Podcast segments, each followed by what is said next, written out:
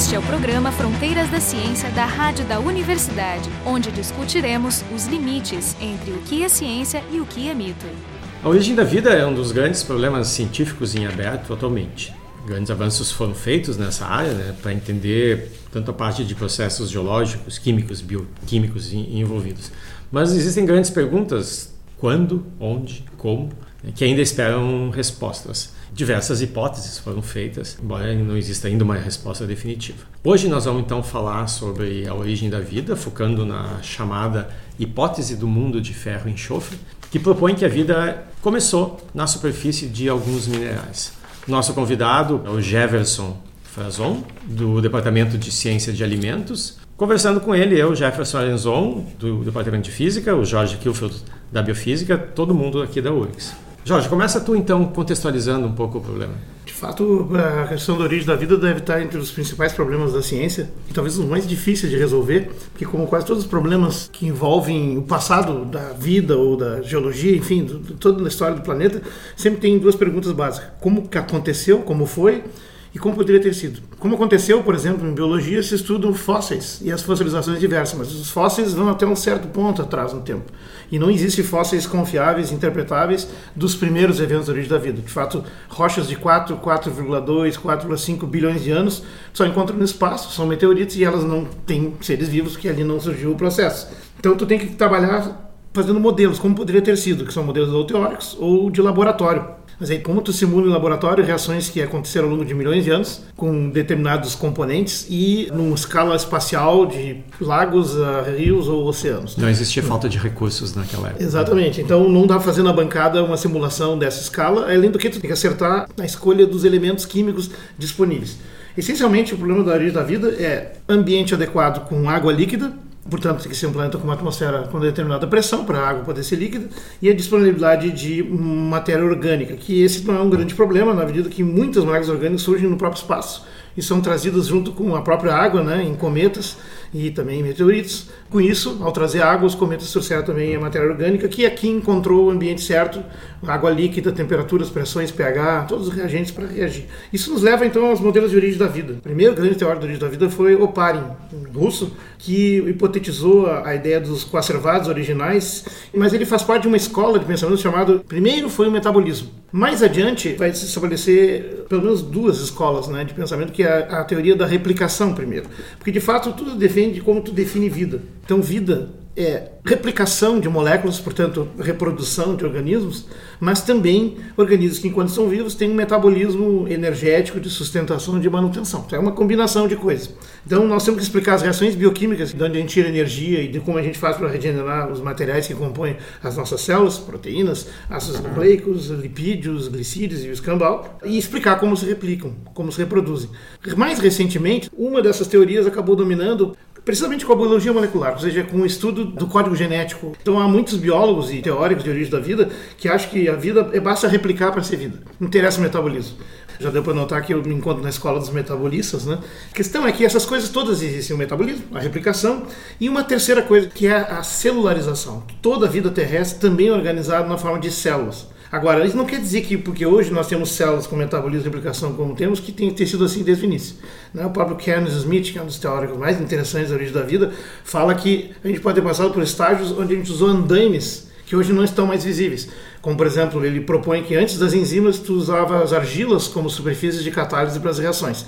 E meio que a teoria que nós vamos abordar hoje é nessa linha, de um mundo mineral que, digamos, assentou o conjunto de reações bioquímicas que permite o metabolismo, para depois ele se estabelecer junto à replicação e no contexto de células. Então, Jefferson, nos apresente o mundo do ferro enxofre. Eu não vou conseguir te responder exatamente se começou pelo metabolismo ou se já foi direto para o mundo do RNA, mas o mundo do ferro enxofre ele acrescenta uma pitada a mais que é tentar descobrir tudo o que aconteceu. Então, como tu bem frisasse ali nas fumarolas no fundo do mar, poderiam trazer o calor necessário. Então, a fumarola seriam saídas vulcânicas e o que que tem é, ali exatamente? Geysers submarinos, onde a água é muito mais quente. Ela, por exemplo, pode chegar a 350 graus centígrados sem se transformar em vapor devido à pressão da capa d'água.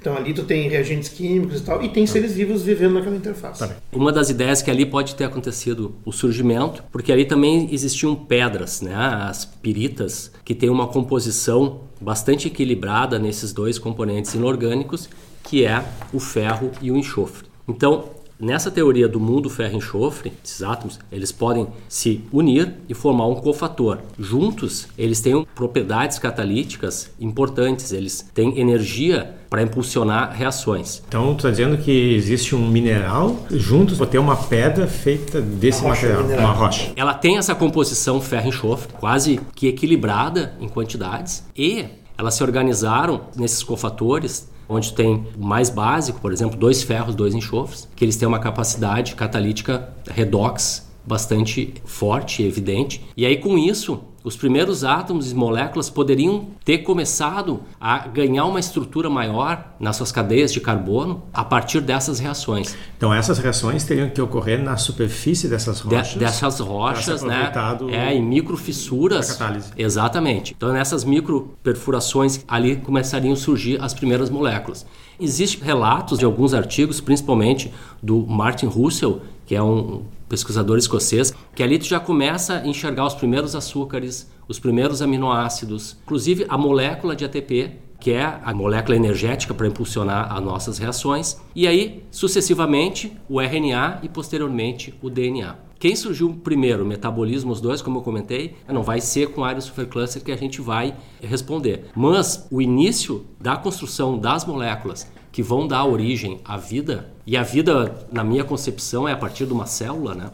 Então, todo esse período ainda ele é pré-biótico, Existe toda essa construção, até que num certo momento vão surgir moléculas hidrofóbicas, que são os lipídios, e aí o surgimento da membrana. E essas moléculas dentro, com a capacidade de replicação, seria o início do período biótico. Né? Seria mais ou menos essa teoria. Esses processos, obviamente, eles não deixam registro fóssil. Mas em outras áreas, tu vai para a cosmologia, embora tu não consiga acessar diretamente o Big Bang, tu consegue ter evidências indiretas, outros efeitos, a radiação de fundo. Então, Inferenciais. Isso, tu tem consequências desse processo que são observáveis. Então, essa hipótese se baseia em processos que ocorreram, a gente está falando de 4 bilhões e vírgula alguma coisa. A pergunta é, quais são essas evidências indiretas que a gente tem hoje de que essa hipótese é razoável, de que isso realmente possa ter acontecido? A gente começou esse trabalho entendendo primeiramente a fixação de nitrogênio. Existe um grupo de bactérias diazotróficas, né,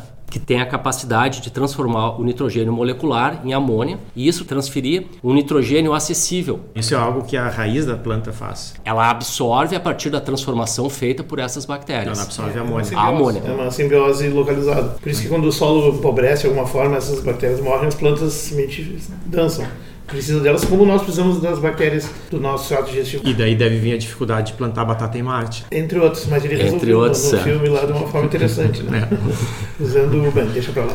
Nesse período anterior a isso, na década de 60, os primeiros trabalhos mostravam que era possível numa condição de laboratório em aerobiose restrita juntar esses dois cofatores, porque eles são extremamente sensíveis ao oxigênio. Que se tu está tentando reproduzir um processo de um período onde o oxigênio não é exatamente, exatamente nessas condições. É. Então a ferrodoxina foram as primeiras enzimas. Como é que ela pode funcionar dentro da célula? Partindo do princípio que a fixação de nitrogênio é uma das bases da sustentação da vida na Terra. Depois, como a gente estudou bastante em bioquímica, a cadeia respiratória, também a transferência dos elétrons para formar a água e posteriormente sintetizar o ATP depende do fluxo de elétrons por moléculas também de ferro e enxofre. E finalizando, na terceira hipótese de sustentação na vida na Terra, que é a fotossíntese, também a necessidade desses elementos. Como ela está distribuída uniformemente em todas as possibilidades de vida, começou a se trabalhar não só em cima da fixação nitrogênio, que realmente foi o início de tudo,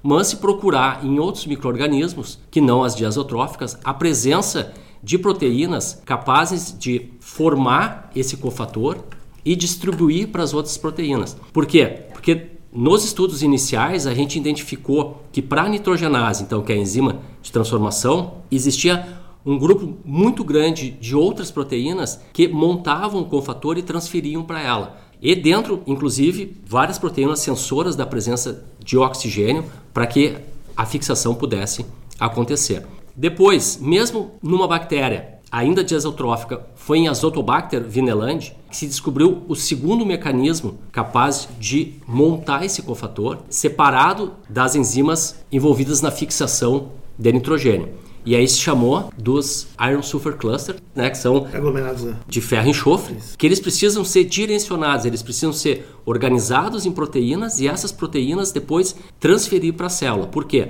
Uma das questões também que se pergunta é: tanto ferro como enxofre circulando livre dentro da célula, eles são extremamente tóxicos. E isso vai resultar mais tarde em descoberta de diversas doenças em seres humanos que são resultado dessa má formação ou má transferência desses cofatores. Então, depois de, de Azotobacter Escherichia coli, que é as bactérias mais bem estudadas que a gente tem, também apresentavam essas enzimas capazes de criar esses cofatores. Então não era só em fixação, já era no metabolismo e assim por diante. Então voltando lá na tua pergunta, Jefferson, o que que daquela época ficou que a gente pode dizer realmente esses cofatores foram importantes para o surgimento da vida? Considerando então que a gente precisa da célula e precisa que ela se replique e que isso poderia estar acontecendo ainda no mundo pré-biótico, depois passando para o mundo biótico, hoje a gente encontra proteínas extremamente importantes, enzimas importantes do grupo das helicases envolvidas na replicação do DNA. Então é, me parece uma evidência de que isso possa ter acontecido lá no início, 4,3 bilhões, não tem de forma alguma como precisar. Mas a partir desse surgimento, a célula foi se adaptando e mantendo esse elemento dentro dela com esse potencial catalisador.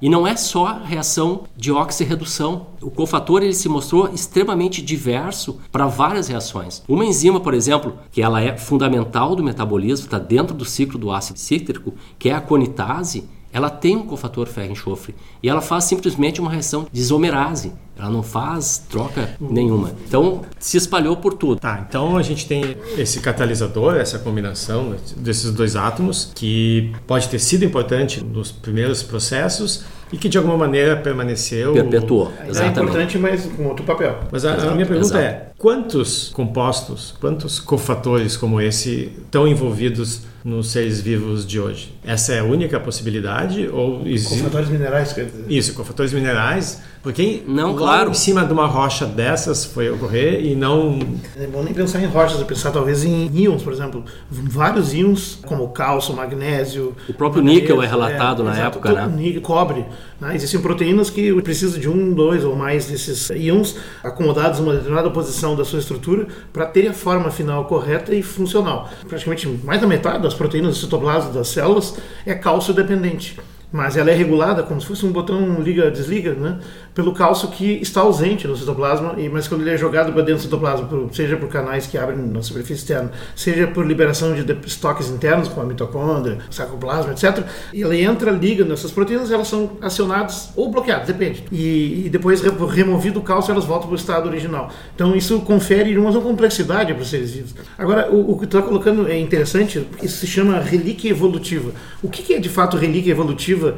Nos diz que dê pistas de como era no início. Isso é um debate que não tem fim. Ou seja, o fato de ter esse ferro e enxofre hoje em boa parte das proteínas, assim como o cálcio está em quase todas, não quer dizer que ele tenha sido elemento lá no início. Há uma inferência sendo feita. Agora, o que é sabido é que o ferro e enxofre, uma combinação mineral, sua eficácia como catalisador é muito grande. E esses minerais formam essas cavidades, né, onde tu poderia ter uma superfície para isso acontecer, ainda não no contexto de uma célula, mas pelo menos na superfície eles são abundantes nessas fumarolas. muito, né? São componentes comuns da crosta terrestre e ali tu tem também temperatura acima de 100 graus até que ou seja, a combinação de temperatura, superfícies de catálise, que catalisadores são essencialmente superfícies de eletroadesão e a orientação das moléculas se combinarem então de diferentes formas, as fumarolas são um excelente modelo. Há quem acredite que a vida surgiu primeiro ali como quimio lito autotrófica do Exato. que a fototrófica.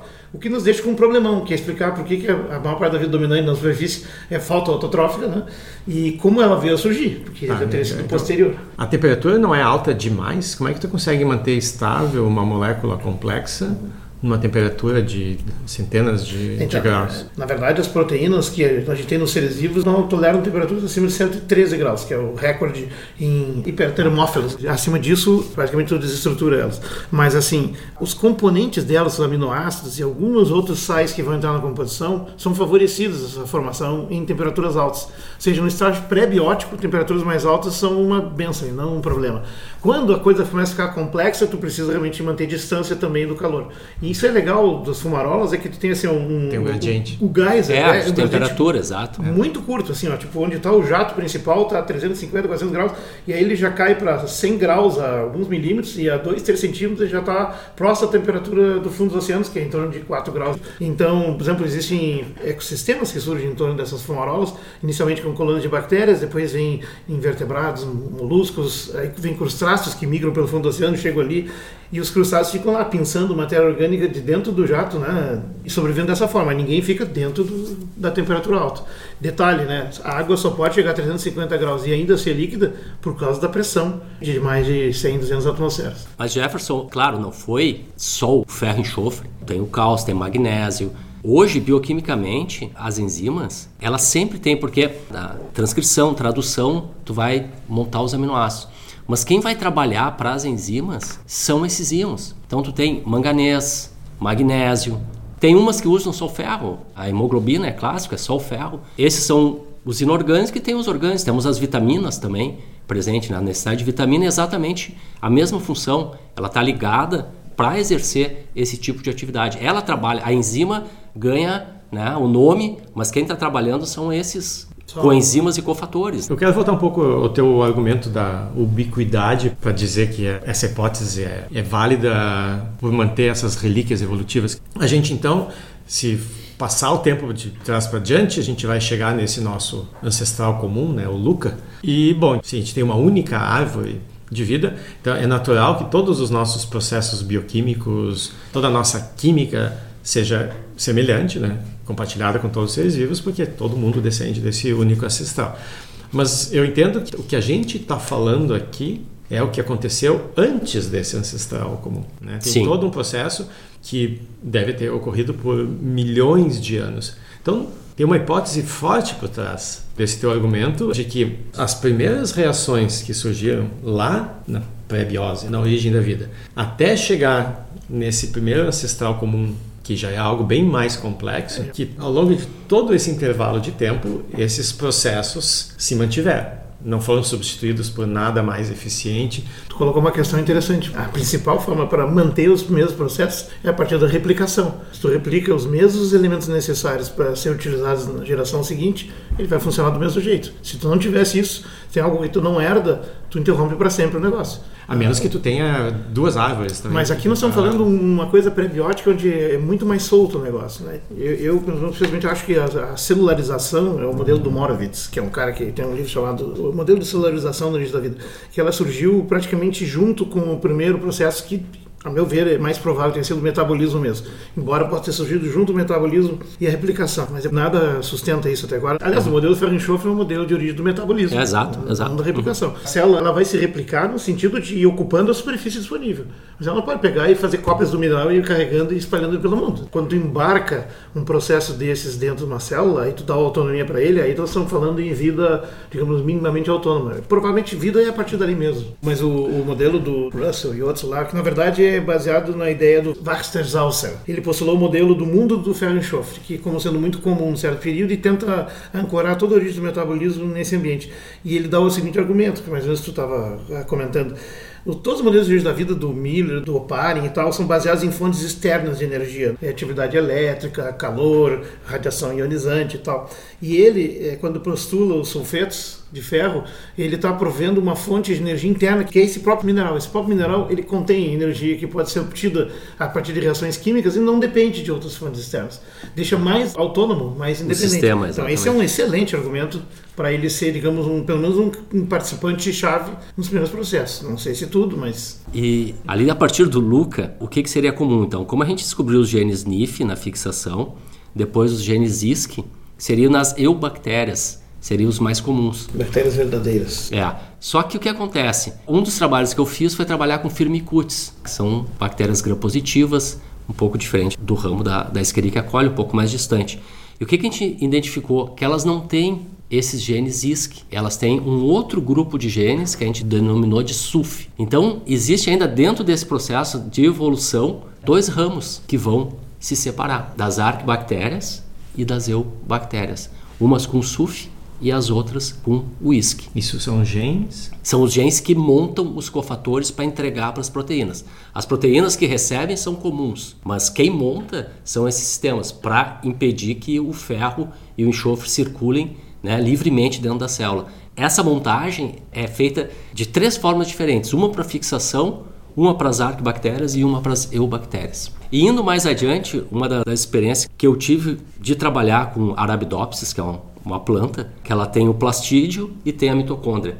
E os genes do plastídio seguem as linhas do SUF e os genes da mitocôndria seguem a linha do ISC. São compartimentos separados que montam seus cofatores separadamente. Com um detalhe que as mitocôndrias, segundo o modelo vigente, elas são uma endossimbiose que aconteceu mais ou menos na época da origem dos eucarióticos, 2, é. 2,5 bilhões de anos, quando houve a oxigenação da atmosfera, o chamado grande evento de oxidação, que matou quase tudo que tinha antes, e só sobreviveram os que se adaptavam bem a isso, e essa endossimbiose foi assim, bactérias marrons, né, que são precursoras das mitocôndrias, que sabem lidar com oxigênio em excesso, entram em associação de células que estavam morrendo. Então, uma ajuda a outra. Tu me dá comida, eu, eu tiro o oxigênio tóxico para ti. Né? E é, fez a endossimbiose que, seja, que é consensual hoje em dia. Né? E tu sabe que dentro das células eucarióticas é a mitocôndria que monta o cofator ferro enxofre para entregar para as proteínas do citoplasma e do núcleo.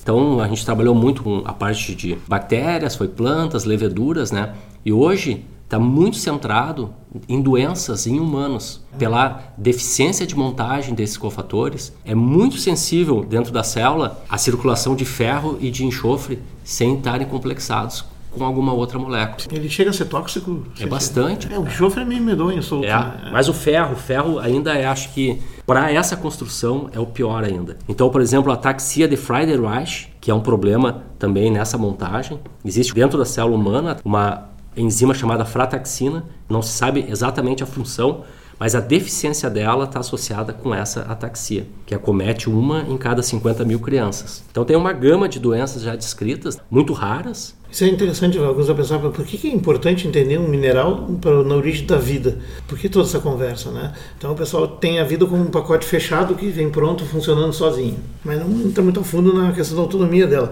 De fato, a pensar o que é um ser vivo, tem várias formas de definir. Definir é ruim, porque tu sempre vai deixar algo de fora ou vai exagerar na importância de outra coisa. Mas o que é uma célula viva? É basicamente um compartimento isolado termodinamicamente do meio externo, ou seja, não deixa escapar nem entrar descontroladamente substâncias-chave, compartimenta elas, onde tu tem uns circuitos fechados de cadeias de reações autocatalíticas entre substratos e produtos, né? todos ajustados em quantidades e velocidades para regenerar as partes que degradam, replicar conjunto desse material todo para fazer uma divisão celular, se for o caso, tudo muito bem ajustado. Então você vai falar assim, vida é essencialmente um fenômeno bioquímico. Antes de se entender isso, se falava eh, antes da Renascença tal, o elan vital, a vida era uma espécie assim, de espírito que animava os seres vivos, né? O primeiro modelo científico de origem da vida foi anterior da bioquímica, o Galvani volta lá no 1700 e pouco. Galvani inventou o galvanoscópio, que é uma espécie de amperímetro simples, né? E logo que tu mata a rã e tal, ela fica com aqueles movimentos, né? Ainda fasciculada e fica pulsando até acalmar. E ele ficou curioso, né? E pegou lá onde saiu um nervo branco, que na verdade é o ciático, botou um eletrodo no ciático, botou no músculo e observou que cada contração que a parada fazia, a agulhinha se mexia. Depois parava se mexer, a agulhinha não se mexia mais. E aí ele pegou uma pilha do outro italiano, o Alessandro Volta inventou a pilha, ele pegou a pilha e o bicho já tinha parado de se mexer, foi lá e colocou os eletrodos no mesmo lugar que ele tinha lido antes e cada contato que ele fazia havia uma nova contração. Com isso ele propôs a ideia de que o elan vital era eletricidade. Tanto Mas, que esse foi um dos panos de fundo do, do Frankenstein, programa recente, exatamente. Foi exatamente o que estava bombando na ciência daquela época, que a Mary Shelley escreveu, é esse modelo elétrico da vida. Uhum. Mas exatamente no começo do século XIX estava começando a surgir a bioquímica. Ainda não era toda a história, porque a eletricidade se explica do nível celular na atividade de contração muscular e comunicação neural. Mas ela é apenas um produto de alto nível de algo mais básico, que é a bioquímica. A origem da vida é a origem da bioquímica dessas cadeias autocatalíticas. Né? E no modelo ele fala né, que seria na superfície do, das rochas mesmo. Das rochas, das piritas, né? é. que é o famoso ouro de bobo, né? Ela tem aquela é coloração verdade. parecida com ouro, que vem do, do enxofre mesmo, né? O que, que os críticos dessa teoria dizem? A origem da vida não existe uma teoria estabelecida, existe um conjunto de hipóteses, várias hipóteses. Qual é a aceitabilidade dessa hipótese como mecanismo primordial? Existem hipóteses competindo com ela, tem variantes dela. Tu pode, o modelo do tio Esser do Christian de Duve é uma variante desse aqui. O tio Esser tem enxofre. Tu pode ter começado com, com outra molécula, mas em algum momento derivou para ferro e enxofre. Por que tu não pensar que também já começou? Se ele estava disponível nas fumarolas, com temperatura, e a, a possibilidade é essa. Se não foi, mais adiante ele se incorporou. Uhum. Né? Seria essa o grande questionamento. É, claro que. É exatamente o mesmo argumento Não tem cara. como pesquisar isso, mas está tá provado bioquimicamente que é isso. Respiração, fotossíntese, fixação, várias doenças, né? E isso que estava falando, Jorge, de as enzimas, 99% provavelmente delas com atividade catalítica, tem ou um grupo prostético, ou uma vitamina, ou um cofator. Às vezes, elementos assim que, que sobram dentro da célula por um pequeno erro, tipo da frataxina que não consegue transferir o cofator como deveria e sobra ferro, causam doenças de tônus muscular. Parece assim que é uma coisa muito absurda. O tônus muscular da criança ali, mas é porque tem um pouquinho de ferro solto ser, ali, né? Na verdade, assim, ó, não está resolvido quem veio primeiro, mas o problema da origem da vida é, é a ordem que esses eventos aconteceram. Veio o metabolismo primeiro, a replicação depois, a célula depois, ou a célula primeiro, a replicação primeiro, metabolismo final. A forma de responder é isso, nos seres vivos terrestres, metabolismo é centrado em torno do seu principal agente catalítico, proteínas. E proteínas são muito fáceis de surgir, porque os aminoácidos são muito fáceis de surgir. Lembra que o Miller, em 1953, o Uri e o Miller, Miller era estudante do Uri, né, e fez um experimento escondido do chefe, que acabou dando um prêmios mais importantes da vida dele. E o Miller uh, descobriu, então, botando lá uma atividade elétrica, água amônia e alguns gases em particular, quatro, que os mesmos que o Alparin propôs, ele fez surgir, assim, em poucos dias, oito dos 20 aminoácidos fundamentais para os seres vivos. Dez anos depois, descobriram um meteorito, que é o meteorito carbonáceo condrito, o Murchison, se descobriu no meio do material orgânico, uma quantidade grande, os mesmos oito aminoácidos, mais alguns outros. Então, esses, esses materiais fundamentais são fáceis de fazer e mais, podem ser feitos no espaço e podem cair prontos na Terra. Então, isso abriu o caminho para entender assim que a origem da vida passou a ser um problema menos improvável na reunião desse material na, num lugar como a Terra. Mas existem muitos passos que a gente não tem como saber. Talvez a gente nunca vai poder saber. Se quem surgiu primeiro, o metabolismo, a replicação ou a celularização. Existe quem diga a hipótese unificada que eles surgiram juntos, mas o melhor modelo Mas é aí, é, aí tem que aparecer o lipídio, né? É, é os três, os três surgiram é. juntos. É importante talvez dizer assim para o modelo que tu traz do ferro enxofre, ele fala de uma origem do metabolismo precedente até possivelmente às células, que de alguma forma seriam embarcadas em células depois, que é parecido com a ideia do andaime evolutivo do Kevin Smith. Ele propôs que os primeiros catalisadores das reações que hoje estão nos seres vivos funcionando dessa forma não foram orgânicos, não foram enzimas, foram argilas, foram minerais e as argilas têm essa característica de minerais de múltiplos componentes, vários tipos de átomos, organizados em, em camadas, assim, com, então eles formam uma espécie de mapa elétrico na superfície que favorece a absorção de moléculas pequenas em diferentes orientações. Ou seja, eles, eles ligam, orientam e favorecem a, a, reunião, a ligação. E a ideia é assim, ó, assim como quando tu vê uma igreja pronta, tu fica olhando aquela cúpula maravilhosa lá e diz como foi feita, né? Porque foi removido o andaime que estava ali segurando aquele lugar antes dela ficar pronta. Da mesma forma, as enzimas no hoje pode ser como as cúpulas das igrejas, sendo que os andaimes foram retirados. E esses andaimes podem ter sido claro. orgânicos. Né? É muito promissor. E é em parte testável, porque assim como não tem fósseis tão antigos, mas fósseis muito antigos são chamados quimiofósseis. O material foi tão metamorfizado que não tem nenhuma coisa orgânica grande, a não ser alguns óleos lá, que são chamados querogênio. Né? Tu pode encontrar, por exemplo, se estão reunidos no mesmo lugar onde uma potencial colônia original de seres vivos, tu tem um teor de ferro e enxofre grande, isso vai, por exemplo, sustentar uma teoria como essa. Como tu falou, essas moléculas são fáceis de formar. Por exemplo, o próprio uh, surgimento da glicose, são seis carbonos de montão, ela vem pelo contrário, né? ela vem lá do acetil-CoA, uhum. de baixo para cima, até chegar num açúcar maior, mais Sim. potente. E essa rota também envolve a presença de enzimas. Vamos combinar que essa, essa é a, célula, a, rota principal das células vivas. Né? É, não, não tem outro ciclo de Krebs e aquilo ali. É, né? e ela está lá presente. Uhum. A própria conitase, como citei no início, é um dos exemplos da presença dela. Uhum. Bom, então apesar da minha decepção de não terem levantado a hipótese dos alienígenas, né, Mas hoje, a isso não gente, resolve nada, apenas transfere o problema para outro lugar. acho. hoje então a gente conversou sobre o problema da origem da vida, né, a importância de cofatores como ferro e enxofre em processos metabólicos que De origem. permeiam De origem mineral. de origem mineral, que, que permeiam diversos processos que ocorrem em todos os seres vivos hoje.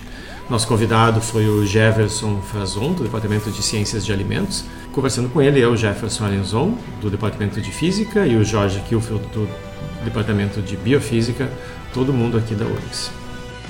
O programa Fronteiras da Ciência é um projeto do Instituto de Física da URGS.